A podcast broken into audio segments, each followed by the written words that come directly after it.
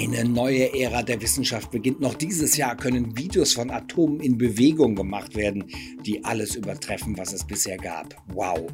Die Rede ist von der LINHEC Coherent Light Source 2 des US-Energieministeriums. 10.000 Mal schneller als der Vorgänger wird sie völlig neue Forschungsmöglichkeiten schaffen. Die Bausteine des Universums könnten wir in nie dagewesener Auflösung in Bewegung beobachten. Das wird die Menschheit jetzt zum ersten Mal erfahren. Eine neue Ära der Wissenschaft Und schon bald, sehr bald beginnt sie. Klicks um Science and Future. Los geht's.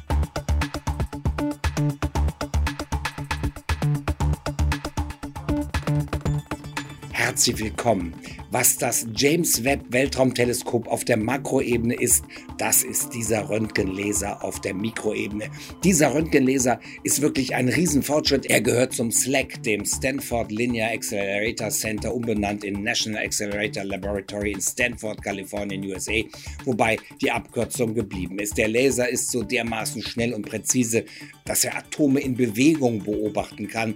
Die Rede ist von seinem Vorgänger Linear Current Light Source, kurz LCLS dem Vorgänger, der bereits 2009 in Betrieb genommen wurde. Seitdem hat dieser Röntgenlaser schon einiges abgeliefert. Bisher nie dagewesene Bilder der atomaren Welt konnten mit seiner Hilfe erzeugt werden. Hier werden Pulse erzeugt, die nur einige Millionstel Nanosekunden lang sind. Dadurch wird es dem Laser möglich, besonders scharfe Bilder von bewegten Atomen und chemischen Reaktionen zu erzeugen.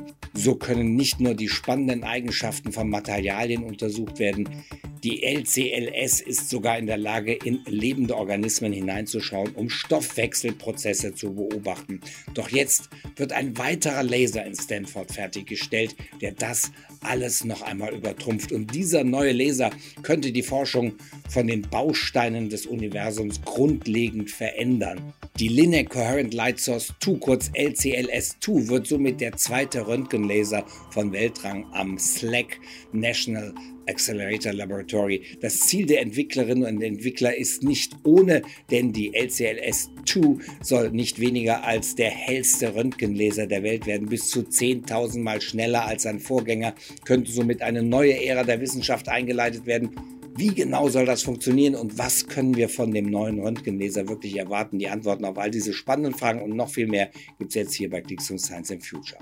Forschungsteams weltweit setzen schon lange auf die Arbeit von Röntgenlasern, denn damit können sie runter auf die atomare Ebene messen und analysieren, wie sich Teilchen bewegen, die bislang als nicht messbar galten. Ein Blick in die Quantenphysik hinein. Noch vor Jahren schien das undenkbar. Zudem können superschnelle Prozesse und extreme Zustände erforscht werden, Spannend also für viele verschiedene Wissenschaftszweige, unter anderem die Chemie, Physik, Biologie und Astronomie. Biologinnen und Biologen sind dadurch in der Lage, Molekülstrukturen aufzuklären. So werden nicht mehr länger Moleküle in ihrer kristallinen Form benötigt, um ihre Atomzusammensetzung zu entschlüsseln. Bereits sehr kleine, qualitativ minderwertige Kristalle reichen dafür mittlerweile aus, um die Zusammensetzung mit der Hilfe von Röntgenlasern zu entschlüsseln. Langfristig könnten solche Experimente dann natürlich auch über die Grundlagen Grundlagenforschung hinausgehen, denn dadurch, durch die Aufklärung von Proteinmolekülstrukturen beispielsweise, lassen sich neue Arzneimittel entwickeln. Die Fachwelt denkt zum Beispiel ganz konkret an die Entwicklung neuer Schmerzmittel oder Mittel, um Antibiotikaresistenzen endlich zu überwinden. Auch im Bereich der Chemie leisten Röntgenlaser sensationelle Erfolge. Mit ihrer Hilfe lassen sich bislang nicht messbare chemische Reaktionen entschlüsseln. Beispiel Chemieunterricht. Manche chemische Reaktionen sind so komplex, dass die Moleküle Moleküle so schnell von einer Zwischenstufe in die nächste übergehen, dass dies von konventionellen Detektoren bislang nicht messbar war. Also kein Wunder, warum viele in der Schule so schlecht in Chemie sind. Das ist wirklich nur schwer zu verstehen, weil wir darüber noch so wenig wissen. Oder Physik. Die intensiven Röntgenstrahlen machen es tatsächlich möglich, Atome zu ionisieren, ihnen also einen Teil der Elektronen wegzuschießen. So lässt sich unter anderem erforschen, wie sich Materie in der Sonnenatmosphäre verhält. Aber auch die Eigenschaften Eigenschaften von Plasma lassen sich so ermitteln. Dabei ist Plasma eigentlich nur so kurz stabil, dass seine Analyse bislang fast unmöglich erschien. Vielversprechende Experimente mit einem Röntgenlaser laufen auch in Deutschland. Die Rede ist vom Hamburger European X-Fell, der eine Zeit lang tatsächlich als der stärkste Röntgenlaser der Welt galt. Die Abkürzung X-Fell steht für X-Ray Free Electron Laser, also übersetzt so viel wie freier Röntgenlichtelektronenlaser. Mit Hilfe von ultraschnellen Röntgenblitzen wird hier das sichtbar gemacht, was bislang im Verborgenen blieb. Ein Teilchenbeschleuniger sorgt dafür, dass Elektronenwolken aus einem Stück Metall herausgelöst und beschleunigt werden. Auf einer Strecke von zwei Kilometern erreichen sie dann fast Lichtgeschwindigkeit. Die Elektronenwolken sind also unvorstellbar schnell und energiereich. Spezielle Magnete bringen sie dann in einen Zickzackkurs, sodass die Elektronen Licht abstrahlen. Das Licht ist schneller als die Elektronen und überholt sie deswegen. Dadurch werden einige Elektronen abgebremst und langsamer, andere werden schneller, andere ändern ihre Bewegungsrichtung. Es bilden sich Gruppen bzw. Scheiben, die alle im gleichen Takt strahlen. Die so entstehende Röntgenstrahlung wird durch die Wechselwirkung mit den Elektronen immer stärker. Röntgenblitze entstehen. Unglaubliche 27.000 intensive Röntgenblitze pro Sekunde entstehen so im European X-Fell.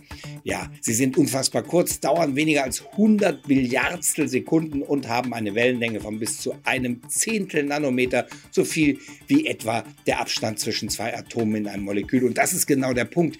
Mit diesen Blitzen können unglaublich kleine Strukturen, Moleküle zum Beispiel beobachtet werden. Nur um das Unglaubliche daran nochmal zu verdeutlichen, berechnet man die Blitze auf einem Quadratzentimeter Fläche, sind sie 10 Trilliarden Mal intensiver als das Sonnenlicht. Wirklich kaum vorstellbar.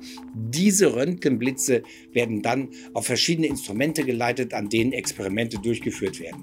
Die Linear Coherent Light Source 2, kurz LCLS2 in Kalifornien, soll das toppen.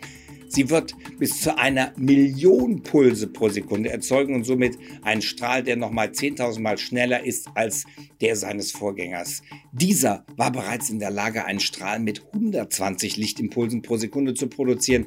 Doch die Funktionsweise des Upgrades ist eine andere. Der Beschleuniger der LCLS schiebt Elektronen durch eine Kupferröhre, die bei Raumtemperatur arbeitet und nur in kurzen Stößen aktiviert werden soll. Anders dagegen die LCLS2 zu, denn sie ist für den Dauerbetrieb ausgelegt. Im Klartext bedeutet das also, dass extreme Wärmemengen erzeugt werden. Statt einem Kupferhohlraum, der viel Wärme absorbieren würde, musste also eine andere Lösung her. Das Ergebnis ist ein neuer supraleitender Beschleuniger, der aus zahlreichen sogenannten Kryomodulen besteht. Diese sind für den Betrieb bei 2 Grad über dem absoluten Nullpunkt ausgelegt. Eine gigantische Kryogenanlage ist dafür nötig, die extrem tiefe Temperaturen erzeugen kann und die Anlage Anlage somit auf Betriebstemperatur hält.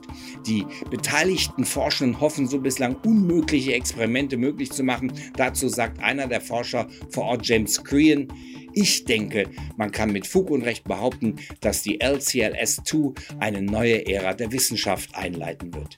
Demnach ist der Laser in der Lage, Pulse bis unter zu einer Femtosekunde zu erzeugen. Eine Femtosekunde ist für eine Sekunde so viel wie eine Sekunde für das Alter des Universums.